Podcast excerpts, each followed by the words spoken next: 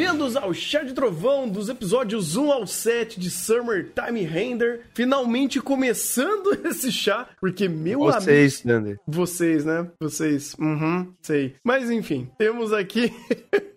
eu sou o Thunder e esse anime me dá uma preguiça. Eu sou Rafa e Rina Mizawa se misturou com o Rokenjima e botaram os bichos de Argin junto. Eu sou o Igor e o Thunder tá viajando tanto na viagem no tempo do anime que ele já tá colocando o episódio 7 que nem saiu. É verdade, né? Os né? Eu falei, caralho! Ai, meu Deus, se você soubesse que o meu como o meu cluster funciona. Muito bom. Ai, meu Deus do céu, é muito episódio, gente. Mas é isso, vamos que vamos falar do início, literalmente, do primeiro ato, do primeiro arco, do, do começo, né? Porque ele demorou 20% seis... do anime, né? Ele começou com seis episódios. Ele literalmente fez isso. Madoka demorou três e, sei lá, é, o Steins Gate demorou 12 temporadas. 12 temporadas, não, 12 episódios. temporadas. Mas, cara, Summertime Render, ele tem a proposta de viagem no tempo. Olha que novidade. Mas ele tem algumas peculiaridades, assim como todas as outras obras sobre viagem no tempo, de tratar da sua forma sobre essa viagem. Um mistério envolvendo a amiga dela, a amiga dele morta, amiga barra irmã, né? Morta, irmã de criação no caso, né? Porque anime. E você tem a narrativa seguindo dessa ideia de existir esses seres chamados Doppelganger, que eles estão literalmente apagando todo mundo. E existe o grande culto de Hanamizawa, o. Qual que era o nome do. do o, o Atanagashi? Era isso? Nanagashi. o Atanagashi, onde temos aqui a ressurreição do mal, onde todo mundo morre e ele tem que resolver isso daí, porque existe esses doppelgangers que estão dominando esta essa, essa ilha e a viagem do tempo dele é morreu, voltou, só que aos pouquinhos o, o warp point dele vai adiantando no tempo, então ele não volta no exato mesmo tempo que ele, que ele iniciou ali, dele pisando na, na, na ilha, mas sim, aos pouquinhos vai avançando. Então ele tem essa progressão do tempo de perigo, né? O tempo, o tempo máximo que ele tem para resolver esses problemas. E cara, Summertime ele é muito peculiar no que ele tá tentando fazer, porque de um lado você tem uma produção maravilhosa. Eu quero abraçar muito esse diretor. Eu quero dar os máximos de louvores para todo mundo que faz a produção em si, a direção, seja storyboard, muitas das vezes, às vezes storyboard deixa um pouquinho de lado, mas principalmente fotografia, filtros, é, é um anime espetacular em toda a sua produção em si. E o seu roteiro, às vezes ele não trabalha tão bem quanto essa produção, e às vezes você fica, pô, eu olho o que eles estão falando no texto, levo a sério o que a cena está me montando, e é aquele clássico anime onde tem uma dissonância entre produção e roteiro, onde a gente já viu vários acontecendo. Só que quando você tem um anime de viagem no tempo, isso complica um pouco mais, porque a viagem no tempo é muito importante, é uma regra principal da obra. E aí ele vai ter esses, alguns probleminhas para conceber tanto as suas regras, construir seus personagens, seguir o seu, a sua história para frente. E ele é isso daí que eu ainda estou com dificuldade de entender o que, que eu tenho de percepção de Summertime. Eu acho interessante a gente começar, inclusive, com o Igor falando, porque eu e você, a gente tá vendo sempre episódio na semana e comentando depois. E como o Igor será a primeira vez que ele vai dar suas opiniões sobre, por favor, Igor, comece. Cara, você quer que comece por onde? Não sei, fica à vontade. Vamos, começar- vamos, vamos Porque fazer o. muito- Porque tem bastante coisa, cara. É... Quer Primeira começar coisa. pelo começo, onde a gente, a gente geralmente estabelece pra fazer guia, que é proposta? Eu acho que é muito importante entender a proposta da obra. Tá, em, em questão de proposta, é... primeira coisa, anime que não esconde que é anime. Então ele tem aquela premissa de se utilizar de eti, e aqui ele leva o eti pro roteiro. É algo parecido que que o nosso querido Steins Gate faz, só que Steins Gate ele tem todo um contexto para construir isso. Aqui simplesmente é como se fosse uma estética e, e- e não por ser uma estética que é positivo. Utilizar o calcinha como foreshadowing não é algo positivo, tá? E defender isso em primeiro plano Não- também não. Não é nem foreshadowing, é, é o ponto da viagem do tempo. Tem sempre que ter uma por episódio. A, ca- a calcinha é o pon- plot ponto da de história. ligação. Exatamente, é literalmente. Então, O plot primeira da história coisa na que real é outra, Thunder, segura. calma, aí é Não, o é porque Thunder. né? eles usam a calcinha como plot. Aí, aí Esse é o Thunder, esse é o Thunder. confunde, confunde, cara. Pera aí, a calcinha tá fazendo o, o papel do sutiã? Não tô entendendo muito bem isso daqui. Isso diz mais sobre você do que sobre anime. Ah, Porém, entretanto, tá. todavia. Ele tem uma roupagem dessa maneira. É a roupagem dele, da mesma maneira que eu aceito a roupagem de ReZero depois de tanta dificuldade, eu aceito essa roupagem do Summertime nesse sentido. É, e por outro lado, ele também ele, ele trabalha e constrói uma narrativa com base no sobrenatural. E eu acho isso muito importante ser elencado. É o sobrenatural. Não é o supernatural do inglês, tá, gente? É o Ih. sobrenatural. Então, dentro dessa premissa, você tem toda a colocação de mitos, de ritos com relação à parte religiosa e folclórica daquela ilha.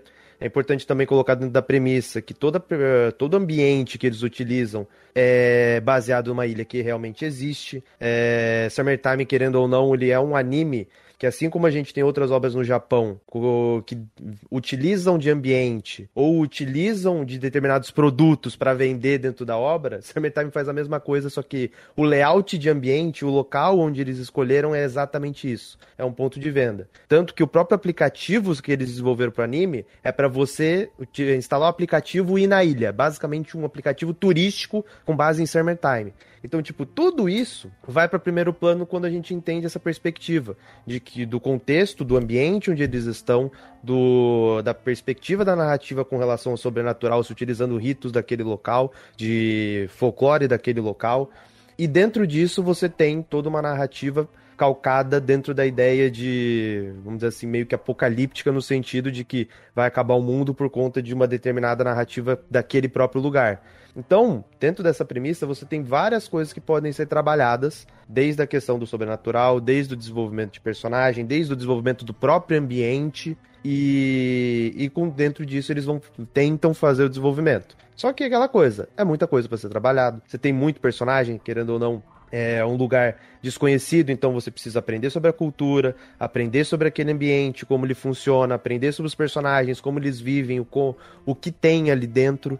E dentro disso você ainda tem uma narrativa linear para desenvolver todo o plot principal da narrativa. Então dentro disso é bastante coisa para ser trabalhada e eu entendo que o primeiro ato, por assim dizer, dele é, precisou ser cinco episódios para estruturar e apresentar isso para você literalmente entender aonde você tá pisando. Ele não, o ponto de conclusão é simplesmente você foi apresentado a dificuldade e agora a gente vai tentar resolver aquele problema. Bem, Eu faz sim. só.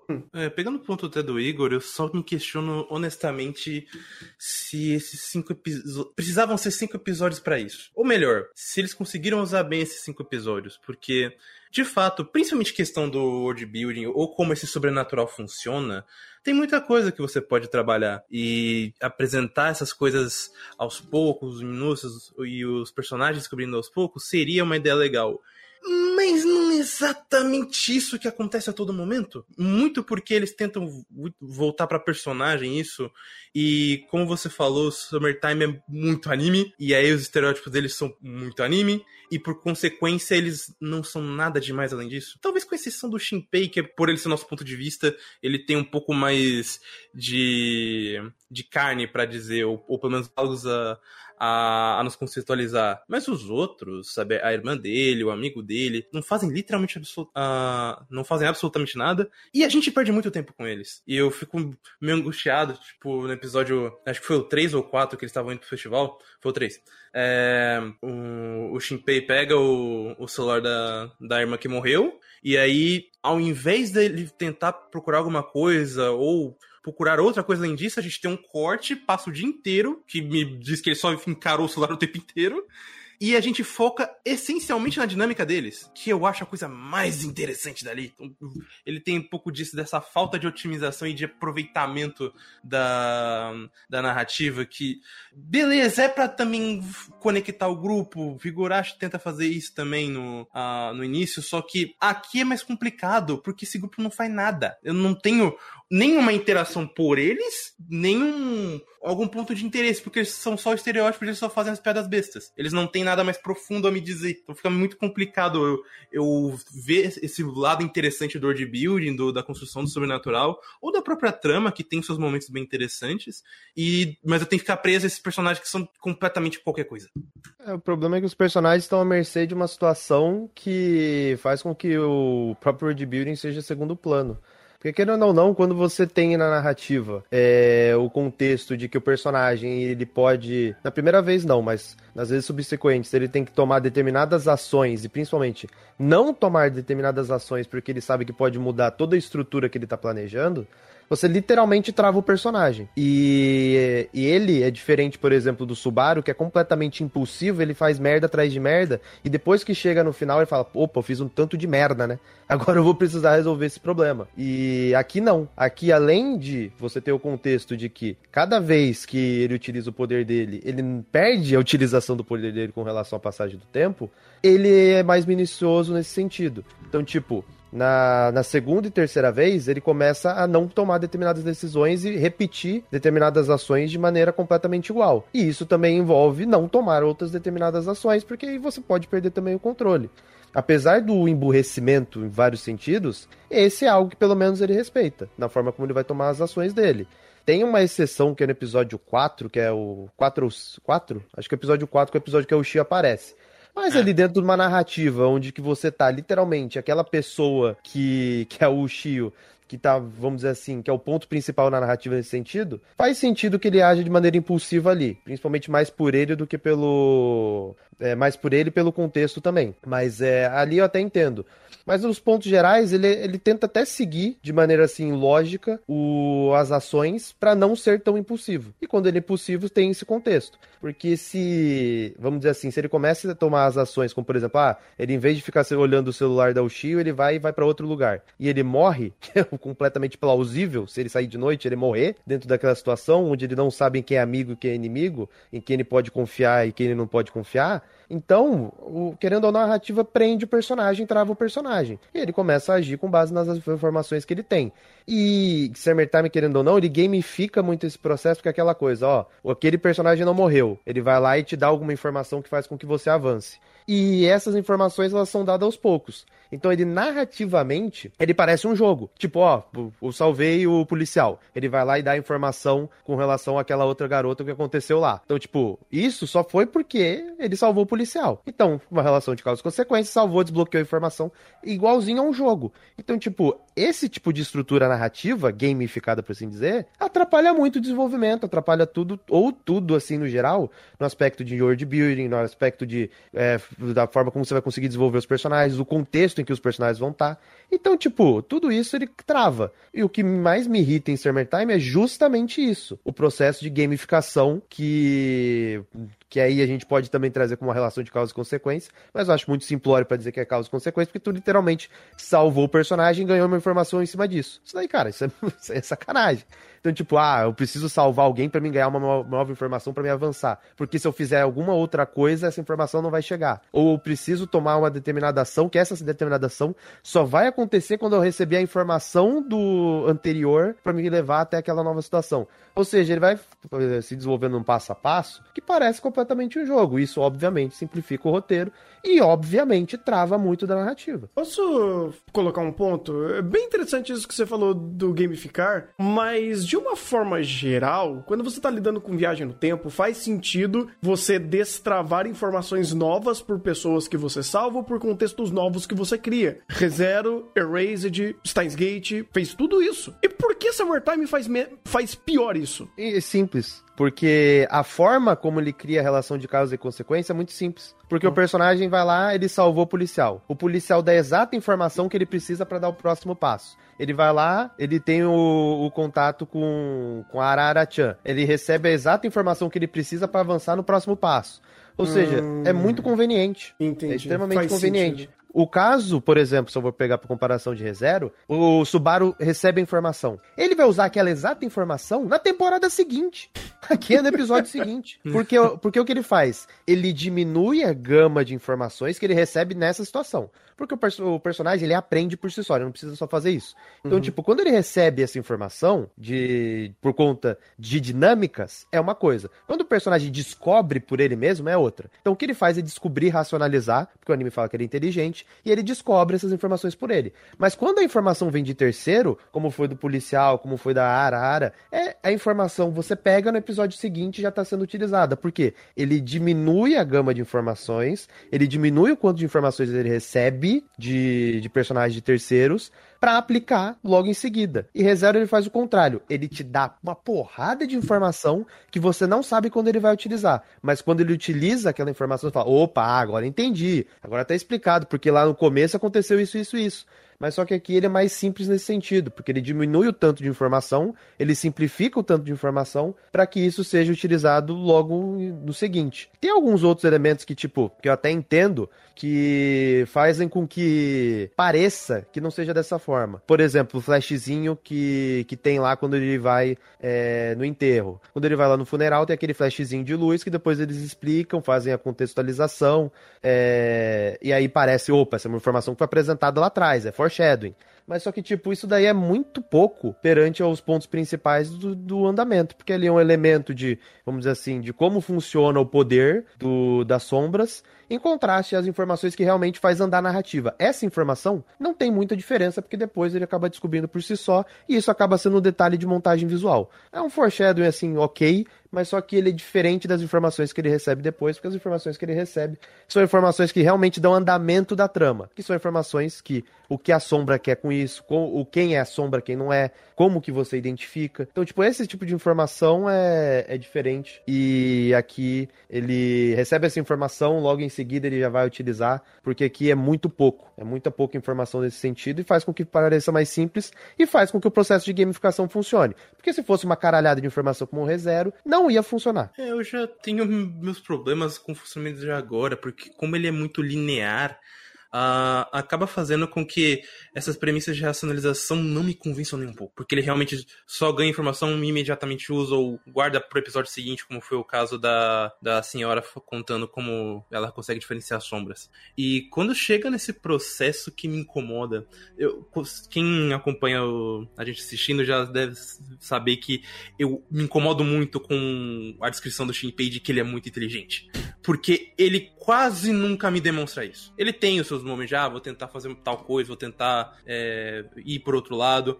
Mas normalmente, quando chega esse momento que até você comentou, é, ele pega a informação direto e quando chega um momento onde ele não poderia mais agir por achar informações por aí, ele só trava. Isso me incomoda pra caralho. Porque neste momento, é, primeiro que me faz sentir que essa premissa do personagem é uma grande mentira, porque ele não tentou racionalizar, não tentou fazer nada, ele ficou parado o dia inteiro como se realmente fosse um NPC de um jogo.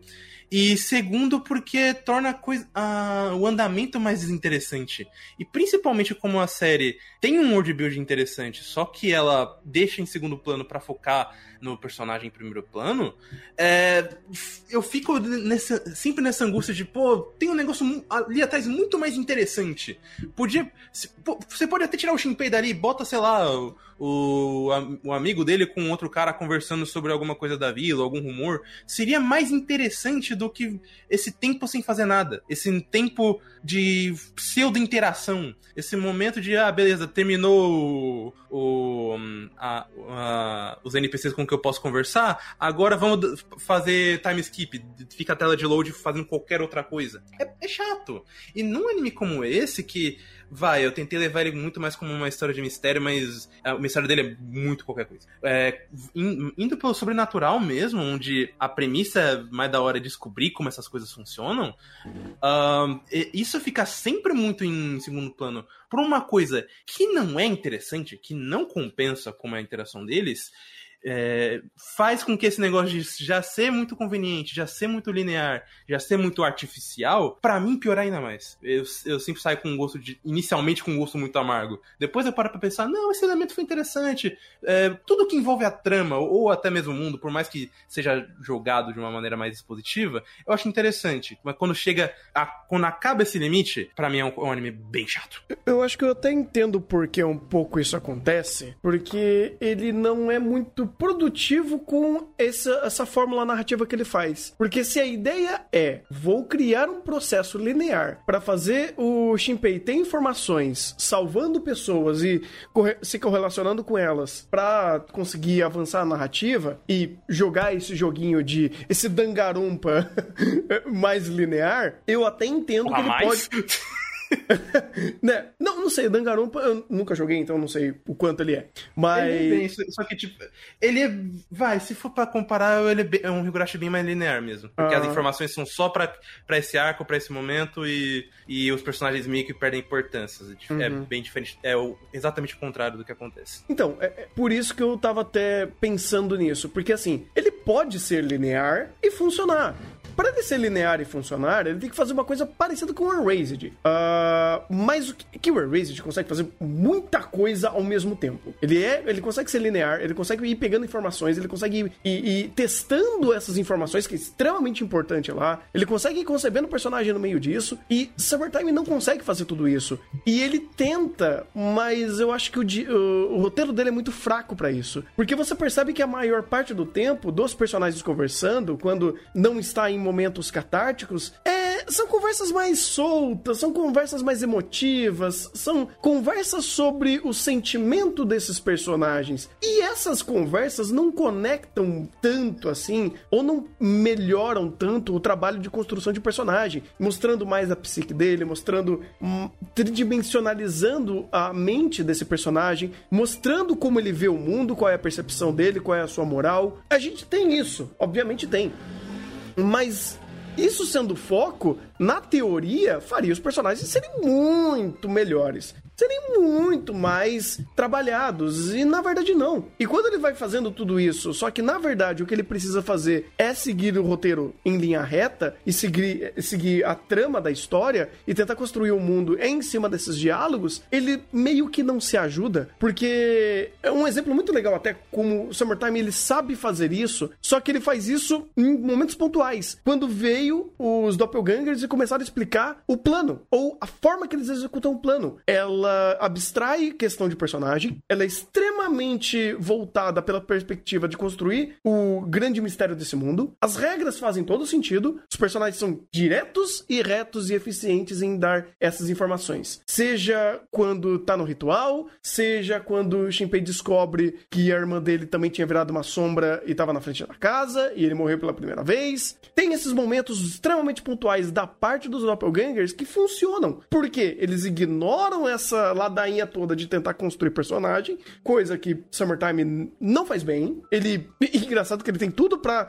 Que, que seria a favor dele, principalmente em quesito de produção, pra você melhorar muito mais a percepção do personagem em âmbito emocional e emotivo. Pior que eles conseguem fazer isso no episódio 1, mas de- por É, conta que os personagens sim. são muito rasos, isso acaba perdendo esse valor. É, comentaram até aqui, não tem nada pra se conectar com o personagem. Ter tem, Tem. qual que é o problema? É muito raso. Uhum. Então você não sai da própria conexão, então fica uma coisa muito.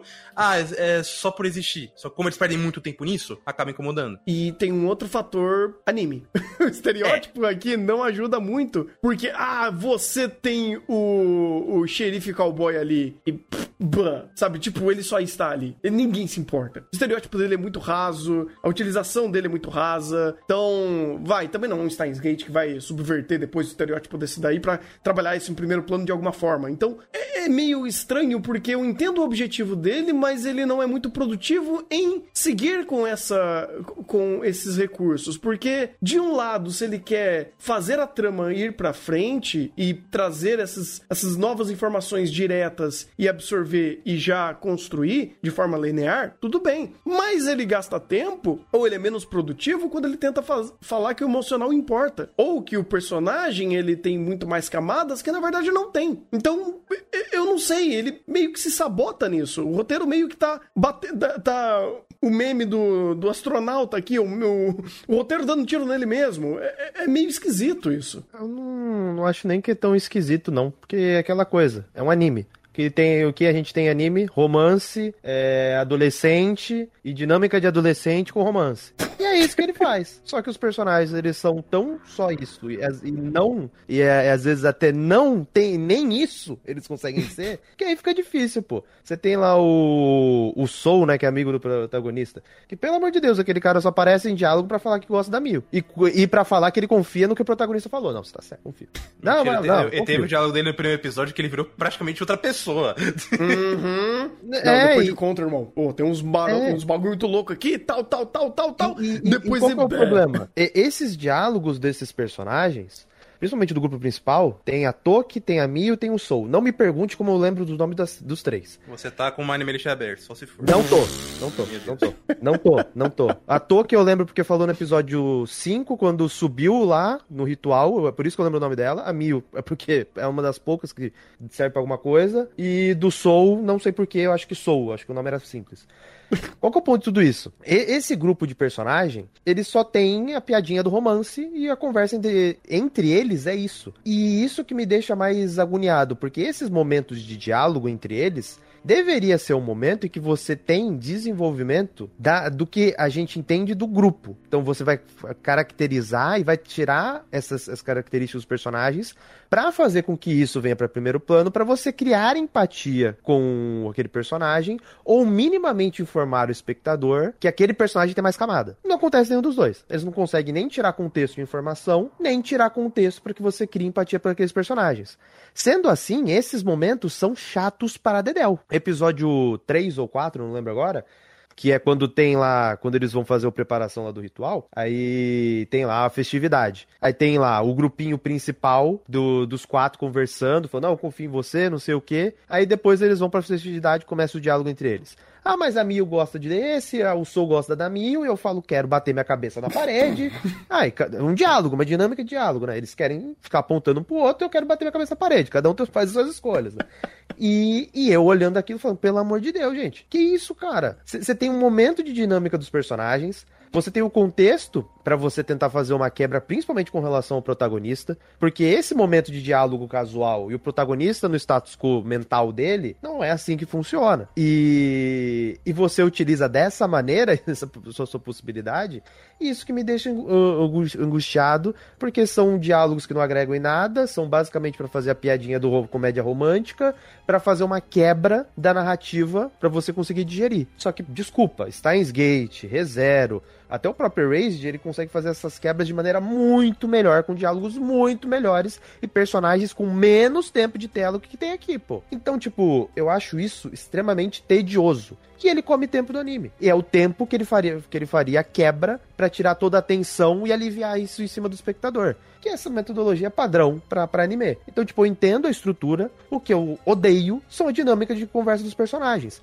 E isso fica mais evidente no. Não lembro se foi no final do episódio 4 ou se foi no começo do episódio 5 que foi a dinâmica do nosso querido protagonista e o Shio. Se não me engano, foi com o episódio 5. Que, cara. Foi 4, foi 4. Foi 4? Foi. Que a dinâmica dos dois, dos dois conversando, é muito melhor que todos os outros. E ela é uma sombra. A sombra conversa melhor que o ser humano. É, eu acho que essa é isso que o Samuel Kitami quer passar para mim.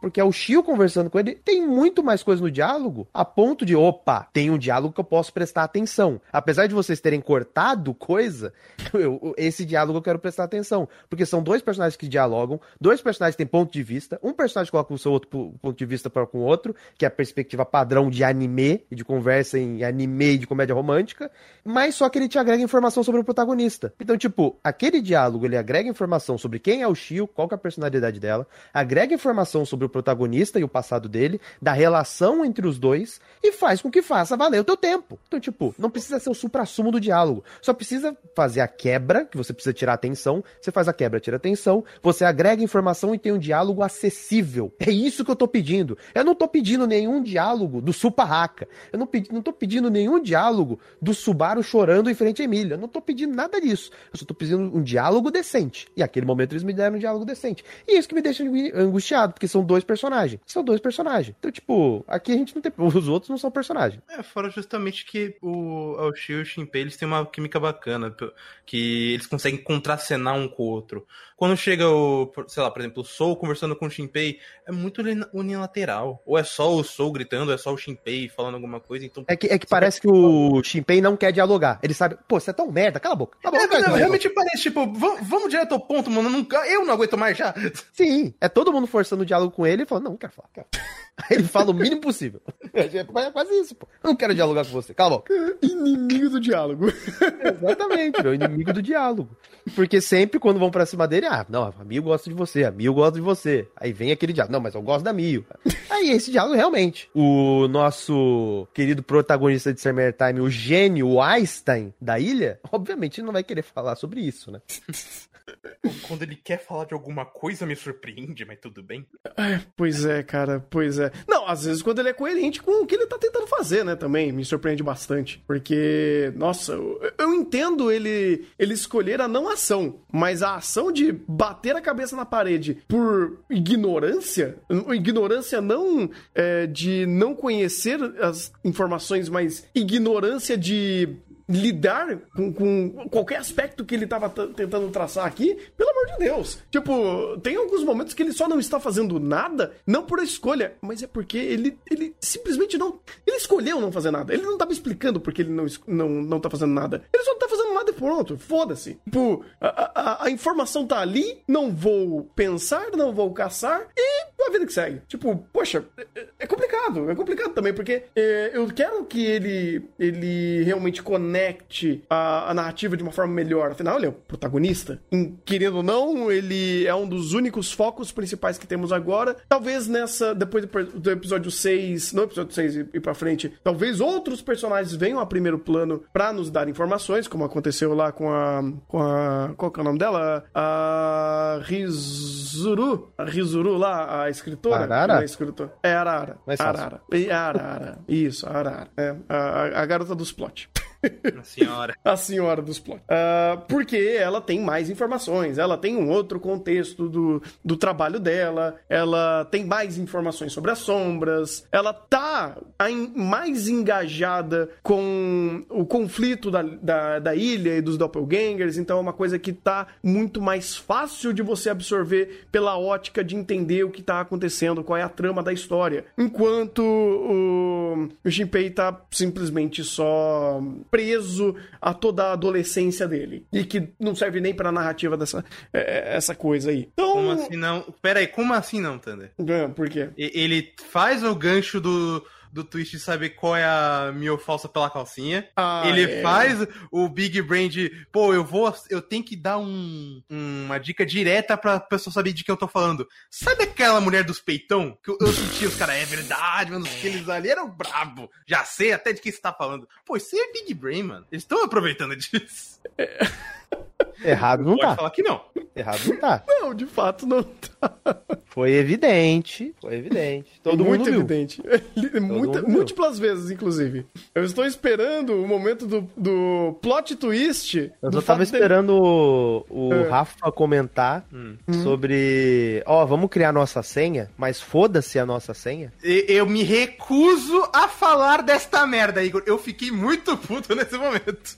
Esses Aquela coisa, se o anime não se leva a sério, Exatamente. quem sou eu para levar ele a sério? Quem sou eu pra me lembrar dessa merda desse fato? Mas esse é o, o ponto, cara. É, Summertime, ele às vezes mente pra, pra quem tá meio desavisado, falando, não, é uma história complexa. Você tem que prestar atenção. Irmão, ele te pune se você prestar atenção. Tem momento que ele te bate, bate na tua cara e te chama de trouxa por você estar tá prestando atenção. Então. Não é sempre. É isso que não eu... é sempre. É, ele é inconstante é foda, tipo, nesse sentido. Ele é bem. É. Com... Ele ser inconstante é horrível. Porque tem momentos onde eu, eu não presto atenção, eu fico, pera, eu não, eu não entendi como funcionou essa dinâmica. Aí o próprio chat às vezes me explica e fala, ah, isso faz é... sentido. Lembra, foi prestado. Foi Aí tem o momento da senha que eu falo, vai tomar no cu. Foi o um negócio do papelzinho lá, né? É, o negócio do papelzinho. É... Ou até um outro momento, tipo, ah, não entendi onde isso aqui realmente se passa. E aí quando eu percebo, eu falo, ah, isso aqui foi uma dinâmica legal, foi um bom twist. É, é foda porque o Summertime chega pra tu e fala: preste atenção em mim. Isso aqui ou vai ser uma, uma sacada legal, ou vai ser uma bela porcaria que não vai servir para nada. Você tanto... que se arrisque. Eu não vou meter minha mão no meio. Tanto Isso é complicado que... para espectador. É, tanto que a cena que ele fala, então, vocês conhecem a senhora dos peitão? É uma cena importante. Mas olha o teor disso. Mas esse é o ponto, Thunder. Ele, ele faz isso como comédia. O negócio da senha ele transformou em comédia. Agora é. o que é foda. E tipo, isso é até aceitável. Agora o que é foda? Vamos criar um contexto importante para criar a questão da senha. Literalmente transição de cena. Foda-se a senha. Uhum, Porra, exatamente. cara. Não, e é complicado. Não, e não tem nenhuma relação de causa e consequência, né? Você só pode, assim, a consequência que pode acontecer assim é você morrer.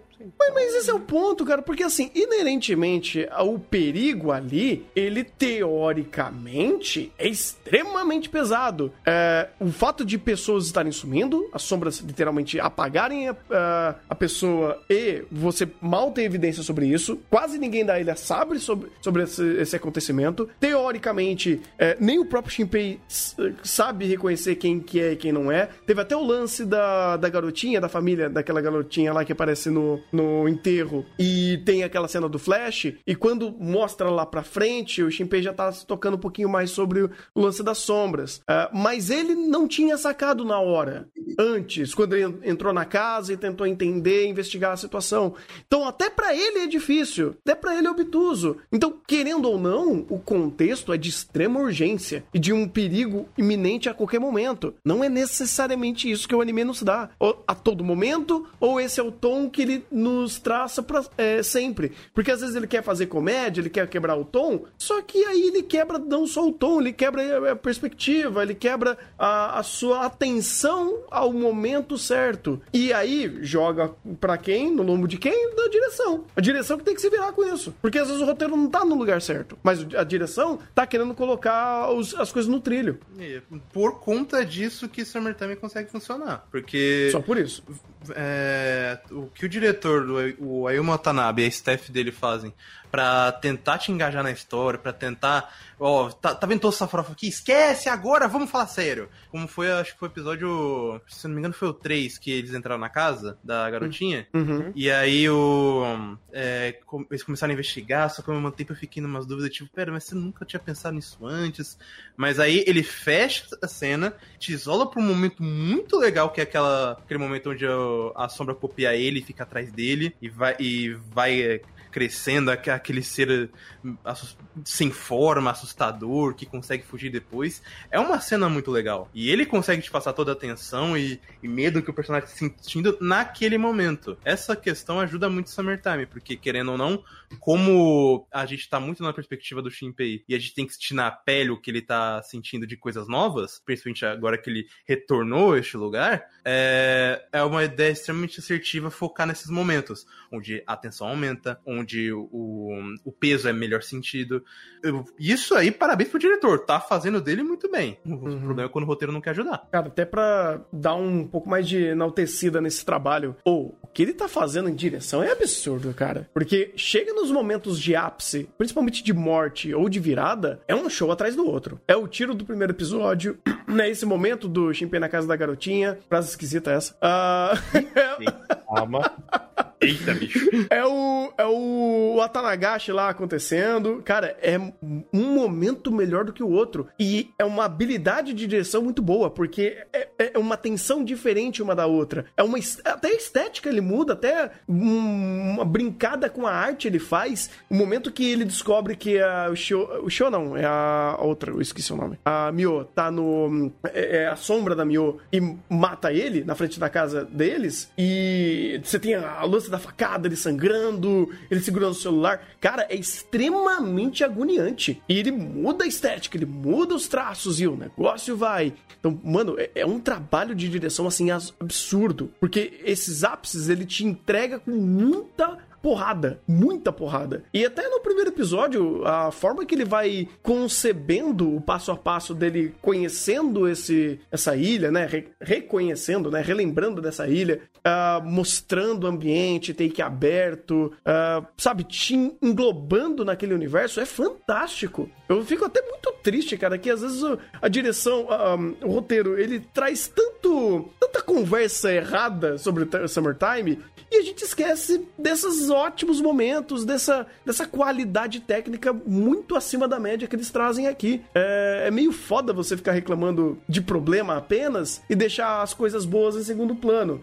Mas, infelizmente, isso daí acontece e esse angu tem que ser né, dissolvido e a gente tem que lidar com esses problemas e entender. Eu acho que o melhor de tudo é tentar entender qual é o problema pra gente Ok, segura e segue o jogo. E vamos ver o que o diretor consegue fazer em cima desses problemas e o quanto ele consegue melhorar a perspectiva de algumas coisas que o roteiro seta e não são tão legais. É, mas o. querendo ou não, é.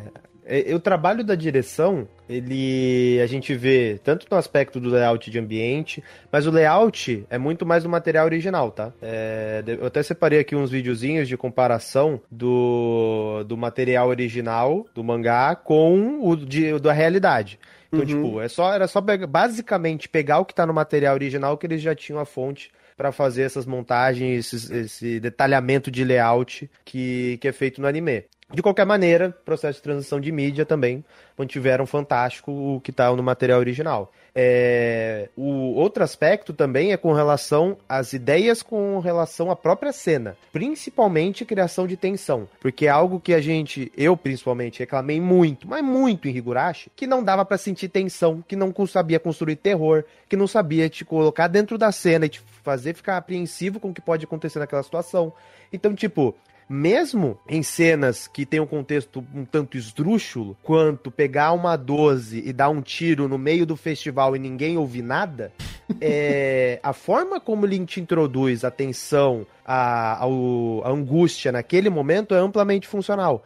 Porque pega esses momentos da aparição da sombra e parece realmente um anime de suspense e terror. Funciona. É diferente do próprio Higurashi que a gente pega comparação, que aquilo, pô, tu tá, tu tá naquela cena, tu tava rindo. Aqui tu tá na cena da sombra, tu tá apreensivo. Tu não, tu não consegue olhar pro lado de tanta apreensão que tá por cima da cena porque você não sabe o que vai acontecer. A cena do, do que ele morre, se não me engano, no episódio 2, ali na frente da casa, é, pô, a forma como foi construído tensão ali e a forma como você entra dentro da cena por conta dos detalhes e principalmente questão de sonoplastia, cara, é muito pesado. Você fica ligado à cena. Por quê? Porque a direção funciona. A direção sabe montar esse tipo de cena. Então, esses momentos eles agregam muito por conta da direção. E isso é algo que é muito importante em Summertime, porque mesmo com os momentos de lorota, comédia romântica para fazer a quebra, que são muito pouco efetivos, o cargo-chefe dele não é esse. O cargo-chefe dele são esses momentos de tensão, esses momentos de terror, esses momentos de quebra. Então, e nesses momentos momento você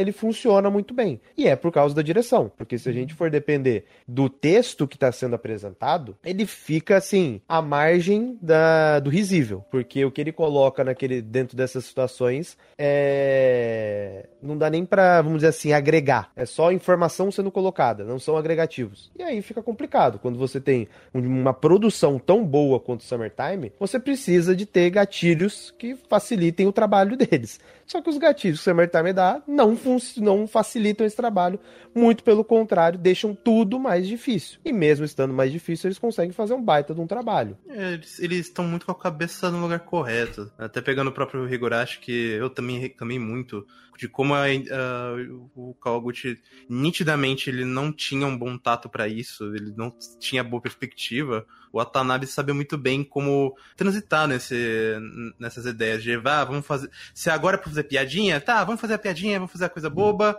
Mas chegou nesse momento, isola e vamos focar. Vamos trazer a, aquela cena que vai te falar, porra, eu vou ver mais episódios só por conta dessa cena. Como foi o episódio 1, que ele tinha um segmento ok, mas foi o final que realmente chamou bastante atenção o episódio 3, se não me engano, com a cena da casa. O 5, principalmente com toda a, a execução da Tanagashi. Tipo, então, tipo, quando ele faz isso, você percebe que ele, eles estão com a, a cabeça completamente no lugar, 100% fechadaço para fazer o deles na cena. Só que o, o roteiro não ajuda. Não tem tanto problema porque o que eles fazem na, nas cenas específicas é do caralho. É, é realmente digno de palmas. Eu adorei um monte de cena aqui. Infelizmente não é o tempo todo, mas não é por culpa deles, porque quando eles conseguem, eles fazem muito. Tem uma coisa do material original que eu tava vendo, é que, por exemplo, eu fiquei muito incomodado como foi a cena da Ushio aparecendo ali do nada e como aquela cena foi longa. E meio que a, a, a burrice do Shinpei me incomodando mais uma vez. o jeito que aquilo foi montado foi o quê? É, entre episódio 3 e 4? Alguma coisa assim? É, finalzinho do 3 e início do 4. No começo do 4. Aquilo lá me incomodou pra caramba no, no anime, porque foi longa, foi meio que tipo. Uh, ele, ele, queria prestar atenção demais naquele momento e o tato não foi tão bom. E aí eu fui pro mangá e eu fui ver isso. Sem querer, assim, a Aline até mostrou aqui pra mim pra, pra ver a diferença. Eu falei, ah, por que que funciona no mangá? Porque o negócio é rápido. Porque, tipo, é poucas páginas, são quadros uh, diretos ao ponto, ele te seta uma, uma velocidade mais rápida para você simplesmente chegar e zarpar da cena. Tipo, aconteceu, vamos embora, vida segue, foi idiota, mas o tempo, o tempo que você tem para digerir é menor. Então você consegue ter esse andamento de uma forma mais fácil, mais fluida. Obviamente, anime ele vai setar o tempo dele. E talvez o que o Summertime esteja até.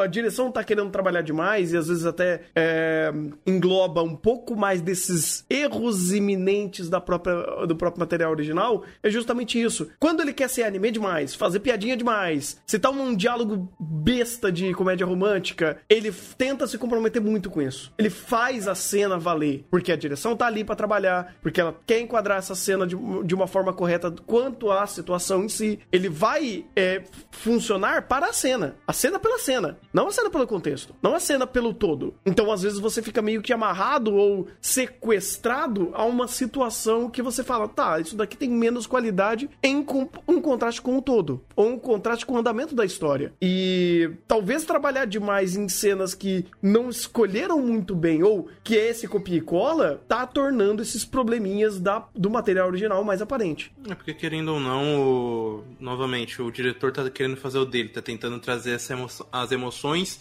da cena, principalmente a emoção de quem tá na perspectiva, que normalmente é o Shinpei. Uhum. Mas como o material não tem essa carne, fica essa sensação de arrastado. Exato. E é esquisito, porque querendo ou não, a coisa que eu mais ouvi falar, nossa, é muita coisa do mangá. Será que vai dar para adaptar em 24 episódios? Tá, mas eles estão literalmente arrastando cena para teoricamente ter carne. Então, isso é meio contraditório para mim. É, mais ou menos, porque por exemplo, tem alguns capítulos que são são rápidos, tanto que, se eu não me engano, foi episódio 2 que eles adaptaram seis capítulos. Pois é. Não, não sei. Eu não sei como que, que o Hiroshi Seiko tá tentando fazer. Eu não é. sei se ele tá cortando muita coisa, que ele julgou menos importante, mas manteve a comédia romântica que não agrega em porra nenhuma, não sei. Então, pelo que, pelo que me contaram, até um presente momento não cortaram muita coisa, não. Ele só estendeu, então. É, só pegaram pra estender. Hum, mas isso daí é meio óbvio que ia acontecer, né? Não, a, vamos dizer assim, a garota propaganda do anime é o Shio, não é a Mio, é o Shio. E a Mio tinha mais tempo de tela até, o, até esse episódio do que é o Shio. Então era óbvio que na aparição do Shio eles iam estender.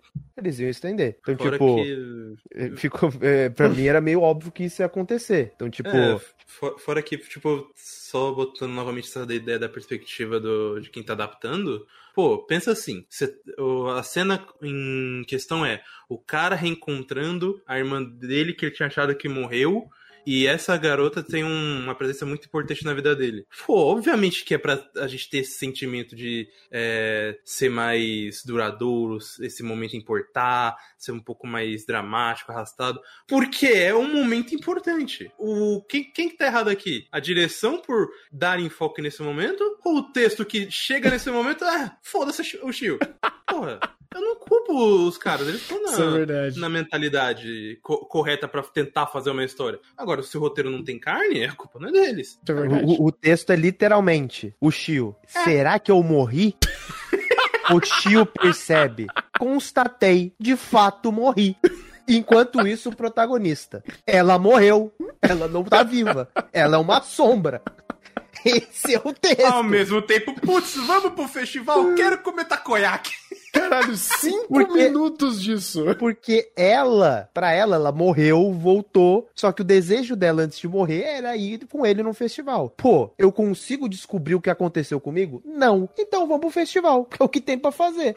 Então, tipo, é- é- dentro da cena, coitado de quem adaptou. Simples. Essa é a minha conclusão sobre a cena. É coitado de quem adaptou. Porque o contexto do diálogo é literalmente: você tá lendo lá no script. O Shio se questiona se morreu, o Shio começa a refletir e de fato percebe que morreu. É isso que tá no script. Como que tu monta visualmente é de fato, eu morri. Tanto que esse momento em cena foi um momento cômico, porque de fato era o único nuance que tu poderia trazer pra esse tipo de momento. De, de que a pessoa tá falando, ah, é, eu morri. É um momento cômico, cara, porque vocês estão. Aí, ó, tão rindo, tá todo mundo rindo. É de fato, porque só isso podia ser feito. Eu tô rindo de nervoso. Esse. Não, e, e, e do, do outro lado, beleza. Tem a perspectiva dela de se ela, tá, se ela morreu ou não. A gente pode ir pela per- perspectiva do protagonista. Aí qual que é a perspectiva do protagonista? O protagonista tá se questionando, falando: não, ela morreu, ela não pode estar aqui. Mas ela tá aqui, então ela não morreu. Mas então for ela é uma sombra. Mas se ela é uma sombra, por que, que eu tô aqui? Então, enquanto o protagonista tá ali na, na sua tela azul, só ela pode ter alguma ação. Ou seja, a- essa cena não tinha o que. Eles fizeram, o que eles fizeram pra mim foi fantástico.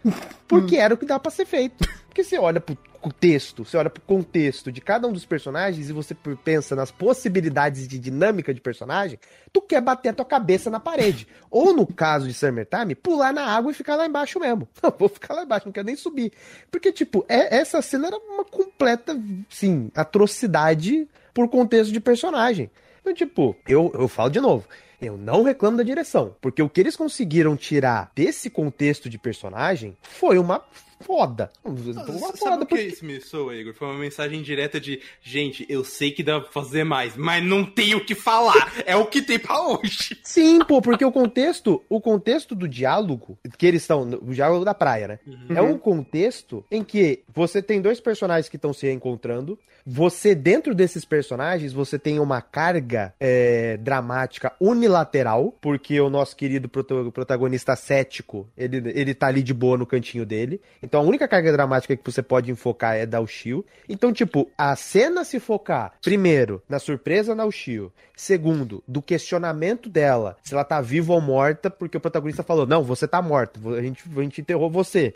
Então, tipo, dentro da perspectiva que eles tinham para com ela, sair da ideia de é, surpresa de encontrar o protagonista e a felicidade de encontrar o protagonista, depois do questionamento, ela pensar por si só, pô, eu morro, eu morri, aí você ter dentro dela os pensamentos e essa conexão, e, e por fim as lágrimas dela, pô, o contexto de direção com relação ao Shio, com, com relação ao próprio contexto que eles colocaram aqui, a direção com relação ao Shio acertou 120%. O que eles tinham de contexto de cena, eles aplicaram visualmente, eles fizeram. Só que você reclama, pô, mas esse contexto de cena é uma merda. Sim, de fato, mas é o que eles tinham. Eles olharam pro script e estava escrito isso. O que, que você vai fazer?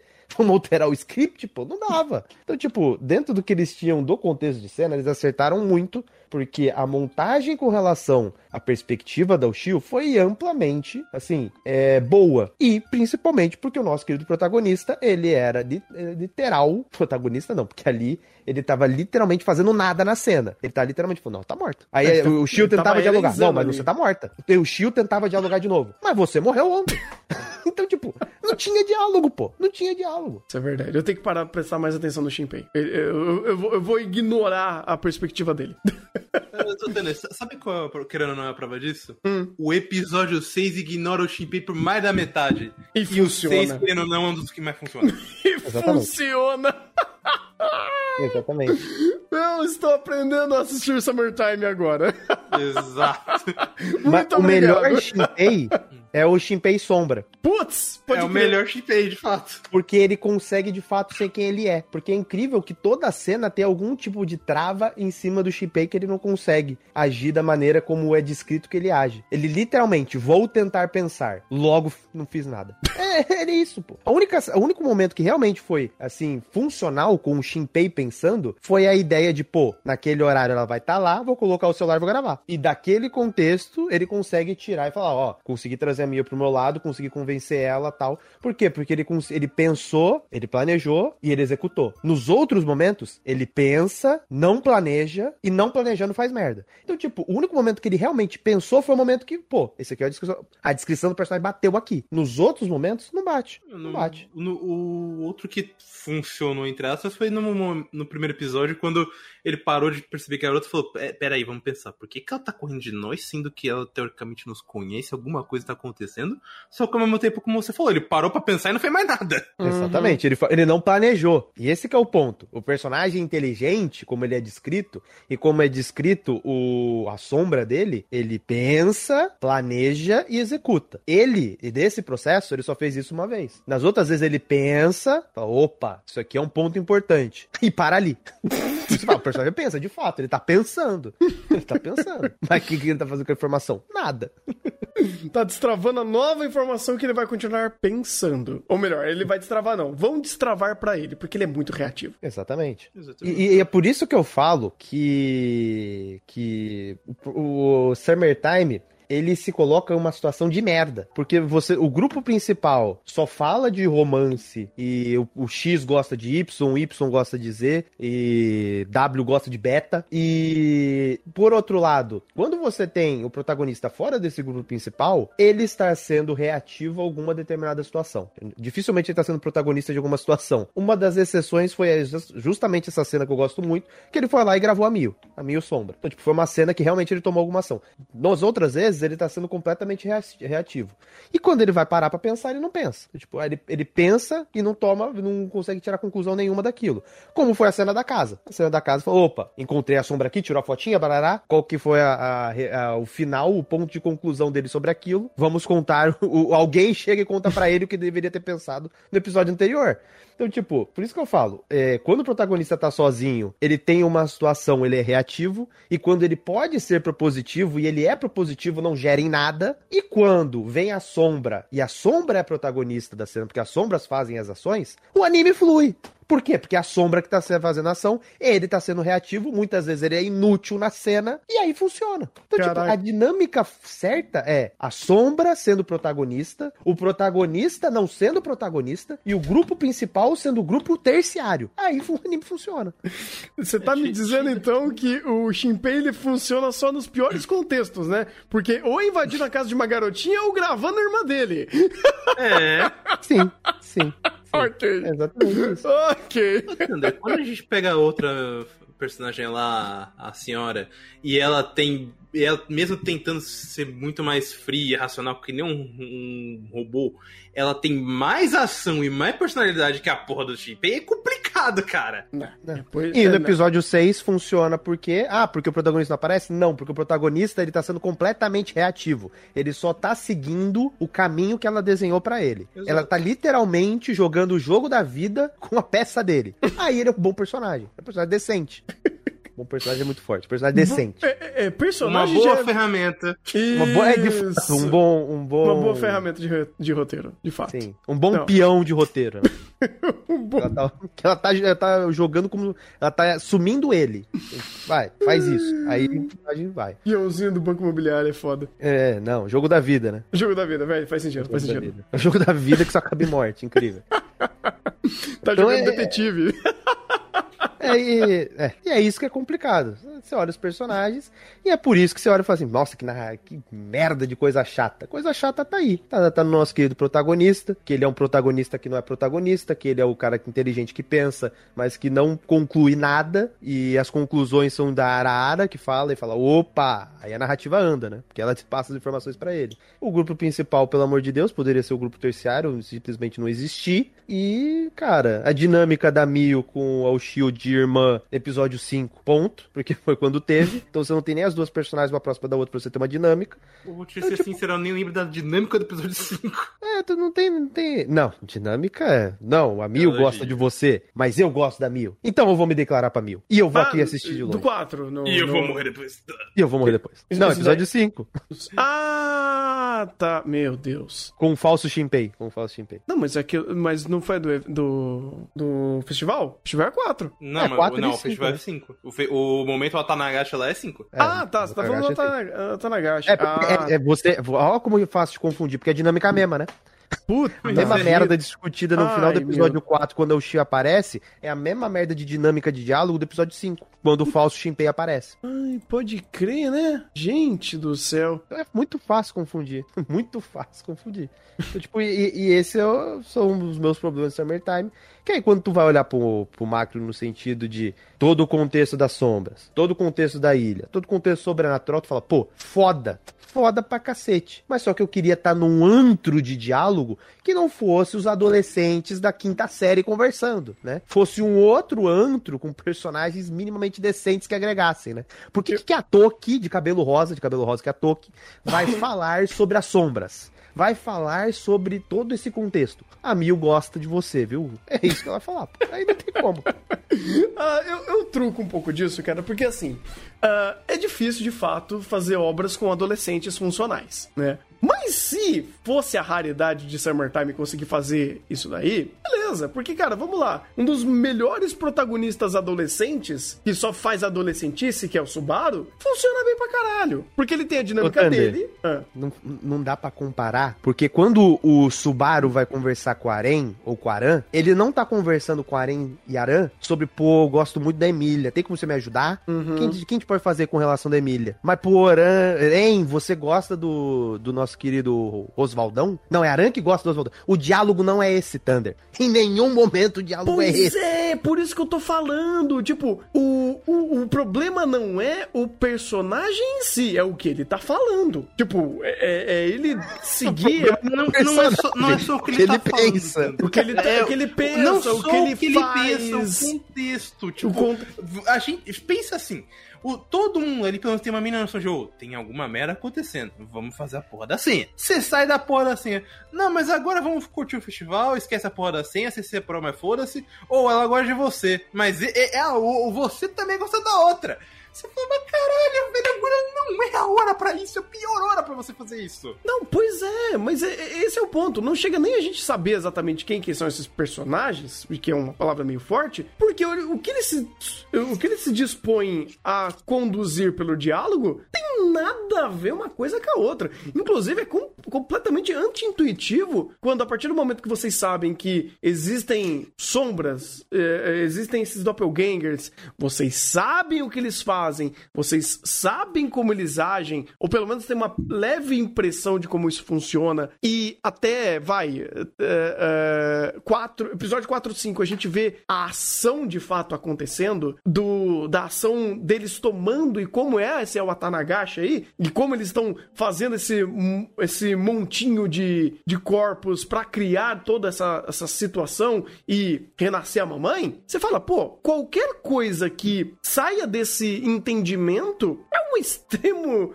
um extremo mau gosto pra narrativa. Porque eu, é, é antiprodutivo você focar em, ah, eu gosto de fulano e ciclano. Depois, tá, tudo bem, nesse momento já foi ruim. Se eles fizerem isso de novo, meu Deus do céu, aí a parede vai ser acessada pelo meu crânio. Porque não tem como. Depois desse episódio 5, principalmente desse episódio virado, não tem como você falar de, ah, ah gosto de B, pelo amor de Deus. Aí é extremamente improdutivo. Por já isso foi... hum.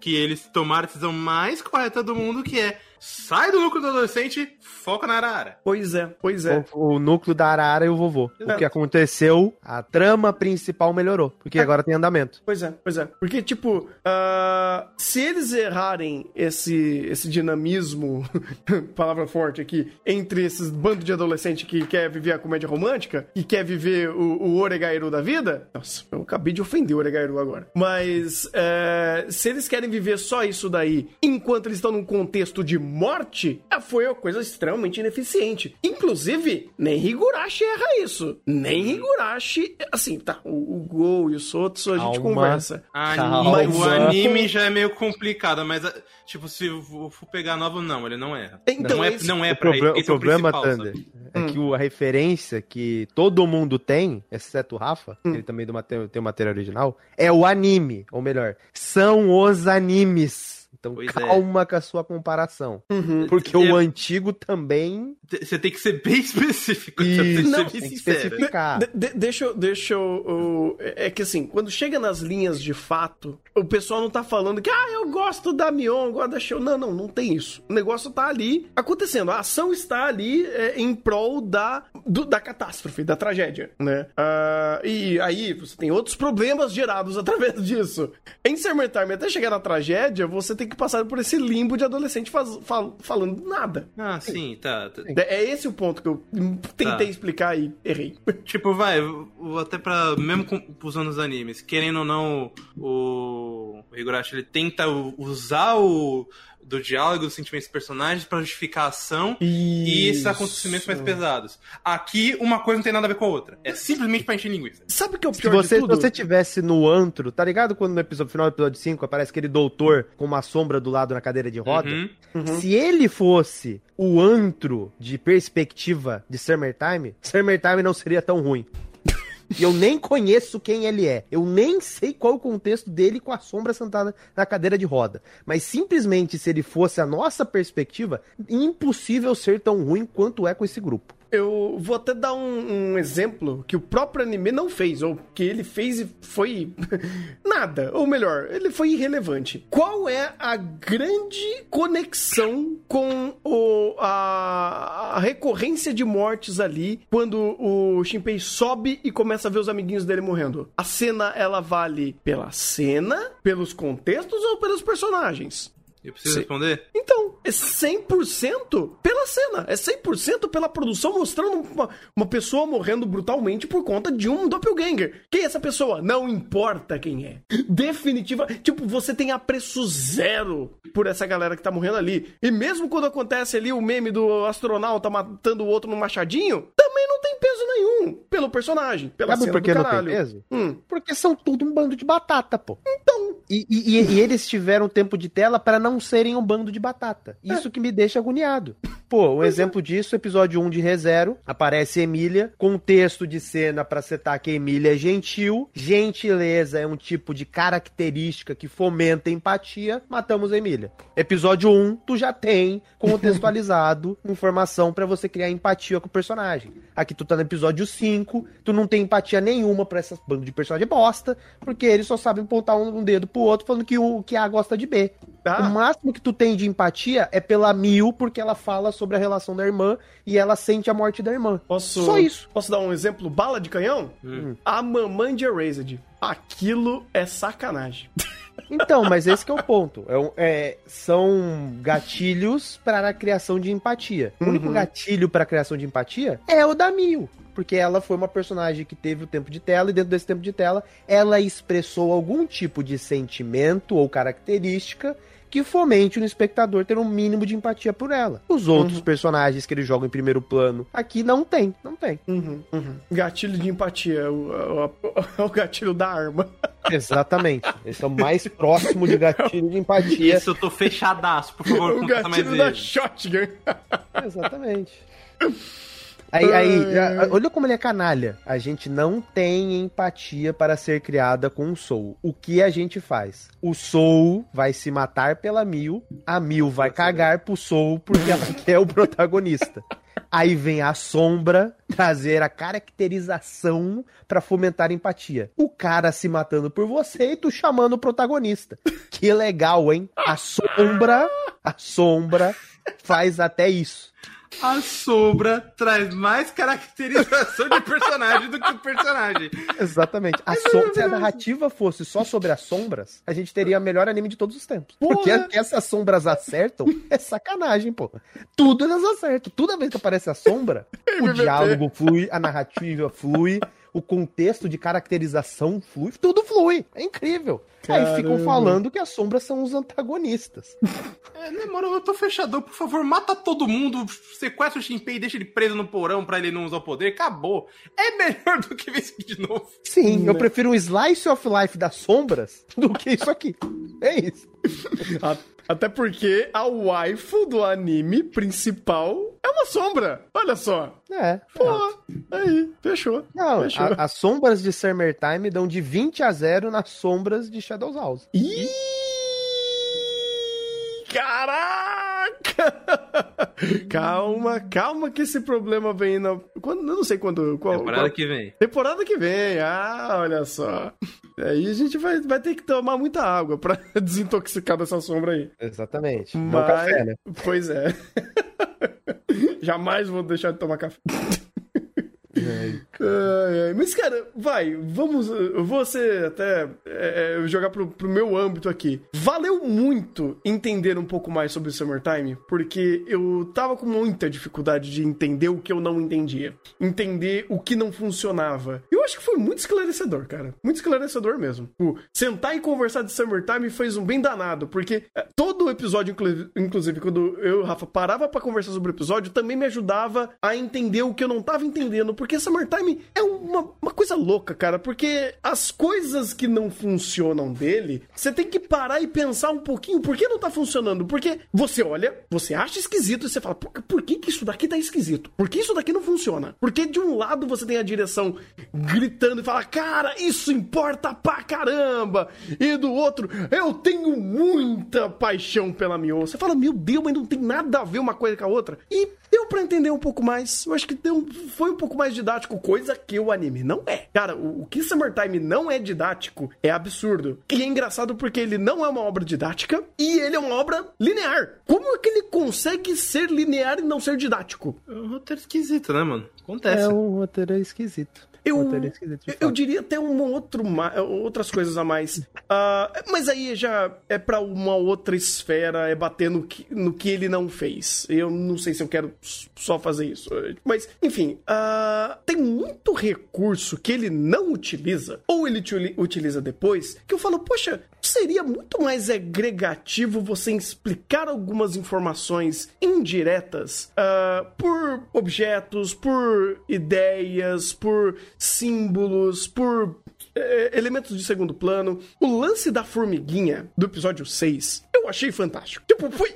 aque- Aquela formiguinha, eu falei, mano, vocês conseguiram trazer em cena tudo que vocês estão tentando explicar há tanto tempo e vocês explicam bem quando a sombra tá explicando. Aí você vai e cria uma cena que ela transmite e traduz exatamente qual é a regra desse mundo. E um, em um, em uma perspectiva onde o Shinpei está olhando algo que faz sentido ele associar essa informação. E eu falo, nossa, que legal! E eu não lembro outra cena que ele tenha feito isso. É porque ele precisou da outra dar informação para o episódio passado, pra daí a gente ter essa cena.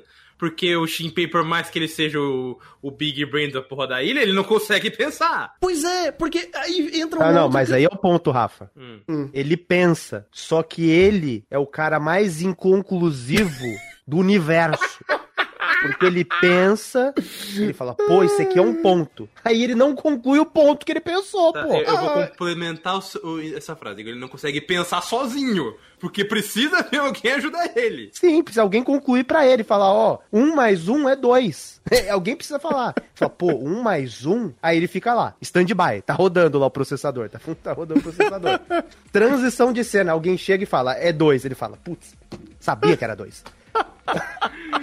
Mas só que ele não consegue concluir e provar por si só. Tu precisa se- chegar alguém e falar, não, um mais um é dois, tu tá certo. E fala, pô, sabia. Não, ele, ele é. Ele é o Pô. Descartes, cara. Ele é. Penso logo existo. Pronto. Tô aqui.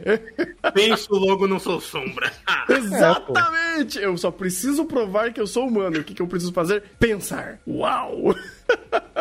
E e é isso que é fogo. Então, tipo, tem muita coisa que a narrativa não conseguia fazer. Primeiro, estrutura cíclica no sentido de morre, volta, morre, volta, morre, volta. Então precisa ser recontados várias vezes, perde tempo. É o que a gente já conversou no, quando a gente falou de reserva. É uma narrativa que normalmente ela vai ser mais truncada e mais travada por conta da estrutura dela. Não tem como Sim. fugir. Quando pega essa perspectiva, essa estrutura, vai acontecer esse tipo de coisa. E isso em conjunto com o protagonista que não conclui nada, aí fica foda. Aí fica foda. Aí realmente, parece que não anda, parece que falta informação, parece que tempo passa, nada acontece, feijoada. Aí quando tem tempo para ter esses processos, eles vão lá, colocam um grupo, o um grupo de amiguinhos para ter diálogo de que A gosta de B.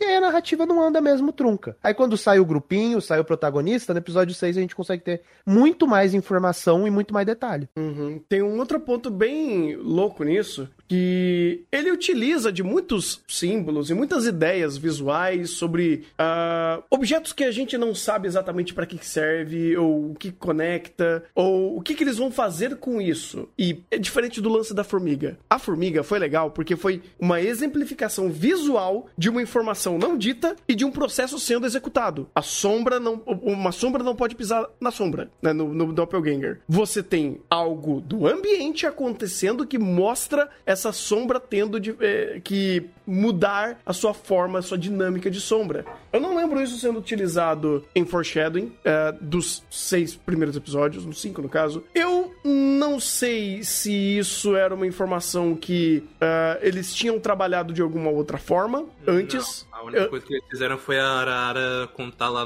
direto no episódio 5. Ou, ou, seja, foi quando foi expositivo de fato, né? Uh, ou até, até todas as características deles acontecem dessa forma, mas aí me pergunto porque tem alguns outros lances, como por exemplo, tem a conchinha, tem o celular, tem alguns pequenos elementos que eles vão dando pra gente que tá ali dentro da narrativa, mas eu falo, poxa, vale a pena pensar sobre? Ah, isso vale. Vale. Porque a conclusão de que a o Shio era sombra, quando apareceu o colar você já pega. Então, tipo, ah, mas... Hum. Uma informação que pro protagonista foi logo, foi muito depois, você já consegue pegar no contexto de cena. Não, foi, então, tipo... di foi direto aquilo. Ele não deu nem tempo da gente respirar quanto a isso, porque ela chegou, ela abraçou, caiu em cima dele, deu todos os takes possíveis imaginável ali, porque, né? Aí. Uma visão most... panorâmica. Exatamente, né? Tridimensionalizando o personagem em cena, se é que vocês me entendem. E depois, lance da conchinha, que ele, ele literalmente, você tem uma conchinha, não pode ter duas conchinhas. Então, foi literal. Não foi, não foi nem tipo, ah, não, vamos deixar aquilo a, a, a pensar. Não, não, não, não. Ele literalmente deu a, essa informação. Mas é que tá. Isso, para você, pro espectador que tá vendo isso aí, é agregativo. Porque, não, de tipo, fato. Quem, quem tava com esse, com esse pensamento, pensando nisso vai servir pra alguma coisa, ah, se eu remeter aqui e remete, é recompensador. Uhum. Pro roteiro, porra nenhuma, ele só precisava conectar alguma coisa. Ele então, pelo menos fez o ligamento que, correto, digamos assim. É, ok. É porque pelo menos aí é, eu diria que esse é um dos poucos pontos que ele consegue ser didático, mas não é porque ele tá te explicando o processo, não. Ele literalmente tá falando: olha, você ganhou uma conchinha da irmã. Três episódios depois, ah, ela tá com a conchinha. Então não tem duas, duas mes as, a mesma conchinha, du é, duas da mesma conchinha nesse mundo. Então você é sombra. E você conclui algo que, né, você deu de informação anteriormente, ok. Extremamente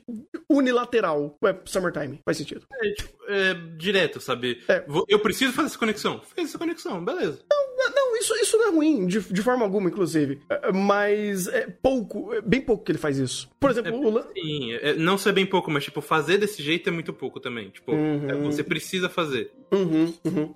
Porque assim, tem muita coisa que fica na. Quando, por exemplo, foi no episódio 6. Não, no episódio. Foi no episódio 6? Foi no episódio 6 que estava recontando muito do passo a passo é, do que o, o Shinpei viveu, só que foi pela perspectiva da Arara. E aí você faz esse processo de retroceder essas informações e ver as coisas acontecendo de formas ao mesmo tempo. E eu lembro até que conversei com. A gente conversou sobre isso e a gente falou, pô, é que não deu para tirar tanta coisa assim do que o Shinpei estava fazendo e o que ela fez e como que isso se conecta e como você vai criando mais informações através de informações que estão em segundo plano ou coisas que estão acontecendo em foreshadowing, no fundo, ou é, quando você vai associando essas informações e, e cruzando elas, é, meio que não deu tanta de tridimensionalização da situação. Ele foi literal em tudo que ele estava explicando pra gente. É, porque isso é a maneira de se também contar, saber completamente linear e, e direto ao ponto. Pelo menos a gente tem um, um valor nisso, que é a, a perspectiva nova que era da Arara, que ela, querendo ou não, utiliza muito mais essas informações do que o Shinpen, então pelo menos pra gente é mais agregativo. Então, uhum. quando ela vê o negócio do, da sombra desviando do pé dela, quando ela começa a reparar muito como o personagem fala, como a sombra age, quando ela acerta a sombra do outro cara pra, ao invés dele, pra daí matar a sombra de vez, isso se torna mais recompensador. Quando uhum. é apenas o Shinpei é, usando todo o seu esforço de Big Brain de pensador para falar da garota peituda, é o que a gente tá vendo nos outros cinco episódios. Só vai. Isso é verdade, isso é verdade. É porque cai naquele negócio que a gente já falou, né? É contexto. O, o, o melhor perspectiva do personagem que tá fazendo a boa para fazer a narrativa andar da forma certa. É, porque querendo ou não, o protagonista ele não tem nem o contexto da ilha, né? É. Ele é. que é apresentado passou tanto tempo que ele não sabe nem que um mais um é dois lá dentro da ilha ainda. E mesmo que ele soubesse, ele não ia concluir isso. Então, é, da perspectiva dele, é muito difícil a gente com, conseguir repassar essas informações, até mesmo de contexto, porque ele não tem. Então, tipo, ele querendo ou não, ele é aquela perspectiva de vou absorver informação. Só que eu vou absorver informação e não vou fazer nada com isso. Nem, é. E o pior é não vou fazer nada mesmo, nem fazer merda. Pelo menos o Subaru ele fazia merda e gerava novas consequências. Ele não faz nada. É, é, ele, ele faz tanta coisa, é, ou melhor, ele não consegue ter as informações da ilha porque ele estava tanto tempo fora, assim como a Araara não tem nenhuma fotinho do protagonista para saber quem que é ele. Fantástico. É, que nessa época não tinha Facebook nessa época. Não tinha Instagram. Eu, ah, eu tenho quase certeza que não, né, Tano? Ai, ai. Eu ainda não comprei a ideia de, olha, você, você vai ter que encontrar o cara X. Pô, quem é o cara X? Ah, não sei. vira. Pergunta pro... Você vai se infiltrar numa ala cheia de sombra que quer matar todo mundo pra assumir corpo. Vai perguntando a sua missão pra todo mundo, por favor. Ai, ineficiências, adoro. Ineficiências. Mas você tá pensando nisso. Eu tô pensando o hum. que vai acontecer depois. Hum. Putz. É, porque narrativamente aí vamos ter confronto de Ushio. Ih! O Shio versus o Shio? Provavelmente. As duas mortas? Vai ser uma disputa de incidência, né? Porque vai ficar duas do Shio. Putz. É, é, porque a aceitação do Soul, co o colar da Ushio na Mio, o, o celular que a Ushio deixou com o detetive antes de morrer, a mensagem que a Ushio passa para ele quando ele morre pela primeira vez, para ele proteger a Mio. Aí depois, no episódio 4, quando ele conversa com a Ushio, ele fala, ah, mas você falou para mim proteger a, a Mio. E ela fala, não falei nada. falei nada disso aí. Então, tipo, sabe aquela coisa da, do arquitetado por um personagem, porém, é, é aquele ponto de, de encaixe que vai vir depois. Né? Mas ele já deixa essas caracterizações. E é o que eu falo, até pelo próprio processo de, ah, vamos desbloquear aqui. Salvei o detetive e recebi o celular da Ushio. É, fui conversar com a Mil, descobriu a questão do colar. Fui falar com o Sou, o Sou aceitou de boa. Então já tem uma pessoa próxima a mim pra auxiliar no processo. É, aí ele encontra a Arara-san. Então, tipo, esses detalhes aí você vai encaixando, você vai vendo que a nossa querida Ushio tá, tá ainda trabalhando. Uhum. Não a sombra, né? É, o, o, a forma espectral dela, ou seja lá o que for. Sim. Sim. Ah, a, for, a forma. Salve ceia. Salve ceia? É o joguinho do. Cavaleiros do Zodíaco, pô, que tu ficava rodando analógico pro você levantar. Nossa Caralho, foi longe. Lojado. ok, ok. Eu aceito porque foi uma boa referência, mas tu foi longe. eu quero pegar um comentário aqui do, do Guilherme que ele comentou. Ele, ela abriu o caixão no meio do enterro na frente de todo mundo e não teve consequência. Cara, eu não penso nem nisso. Pense hum. no seguinte: ela descobriu, todo mundo viu, que a morte dela foi forjada. Porque ela tirou a maquiagem do, do pescoço do Oshio, tinha as marcas. Ninguém deu uma foda! Mas aí que tá. Isso daí mostra como Summertime, o... não tem como você virar a esquina. Porque se você virar a esquina, você cai na, naquele, naquele véu do, da antimatéria que acontece no episódio 5. Você cai no Void. Exatamente esse é o ponto. Tipo, Summertime, por isso que eu falei que eu vou parar de é, associar Summertime com um anime de mistério, porque como mistério é uma bela porcaria. Porque todo momento onde ele poderia enganchar alguma coisa para desenvolver diálogo, desenvolver racionalização, desenvolver conflito, ele caga! Sim, ele mas, ele mas não é esse é o relevante. ponto. A não ser que o personagem fale que é relevante, não é. Então por que eu vou me importar com isso? Ou se ele faz alguma, alguma coisa com essa nova informação, com essa nova ação. Porque se tivesse alguém fazendo algo pelo fato dela ter descoberto isso ali, é, e, e fosse importante pra aquele momento do enterro, beleza. Mas não, todo mundo ah, ela abriu o caixão, descobriu que tinha as marcas, falou: ah, não, alguém arrumou esse corpo, né? Foi a galera lá daquele, daquele hospital. Beleza, deixa eu resolver esse negócio lá. Mas, mas e o contexto que você criou essa, todo esse muvuco? É, Foda-se. É, Isso aí. Isso, é- isso mostra- literalmente, segue o enterro. Isso mostra literalmente. Vou pegar até a fala dele e alterar uma palavra. Não é incompetente, isso mostra como todo mundo é irrelevante. A não ser que eles falem exatamente quero X, nada vai acontecer. Também Se eles não usam esse, esse elemento do. É, do ca... ou do caixão ou das marcas pra alguma coisa ali, não vai ser eu que vou me importar. Ou, ou até um outro ponto que daí eu não sei se eu estou errado. Mas ah, as sombras estão caçando qualquer um que sabe quem são sombras, certo? Se ela fez todo aquele vucu-vucu ali no, no, no enterro e as sombras viram, então é, as sombras teoricamente sabem que ela é um potencial alvo, certo? Tinha sombra ali que. Porque uma família da garota, então sim, elas sabem. Então, ok. Beleza. Eu só, eu só queria chegar nesse ponto. Não vou dizer que isso, se isso vai ser relevante ou não pra frente. Porque vai ser relevante quando, obviamente, a mira tiver na cabeça dela, por algum motivo óbvio, que ela fez alguma coisa, uma ação na cena. Não que tenha consequência porque ela tenha feito isso depois. Eu acho que não, não, não, vou, não vou pensar sobre isso. Deixa pra lá. Se Summertime quer ser linear, vamos ser linear junto com ele. Eu não vou ficar pensando muito sobre isso. Esse ponto aí do, do caixão é justamente isso. Quem que seriam os personagens que entrariam pra criar algum tipo de contexto em cima disso? Porque em tese o único personagem ali que, que tem é o, o pai da Ushio, que ele até tem um contexto em cena que ele fala pra ela, ele explica a situação pra ela. Você tem por outro lado o cara que conhece ela ali, que, que apresenta ela, e as sombras. Quem que criaria uma confusão ou um conflito em cima da ação dela? Seria, seria um desses personagens, ou seria um outro personagem que não está ali? Ou que Uhum. tá no ambiente, mas a gente não conhece? Então esse é o ponto, porque é aquela coisa, se, for, se a resposta for outro personagem, logo não existe conflito, porque esse outro personagem tá ali só pra compor cena. Então, tipo, ele é linear no sentido de, eu tenho isso aqui pra trabalhar, eu tenho esses personagens e eu tenho esse núcleo essa ação vai reverberar fora desse núcleo, logo não faço nada. Ignora. E é isso que acontece. Uhum. Não, pois é, pois é. Ah, querendo ou não, não acho nem isso uma característica tão negativa assim. É que é só muito esquisito você ver algumas coisas que são bem gritantes de alguém chegando e abrindo o caixão no meio de um funeral. E tá tudo bem. Não, tá tudo bem, porque depois o cachorro fica aberto, né? É, então. E, tipo, É. pra, pra mim, eu, é, tem dois motivos pra eu só cagar pra essa cena.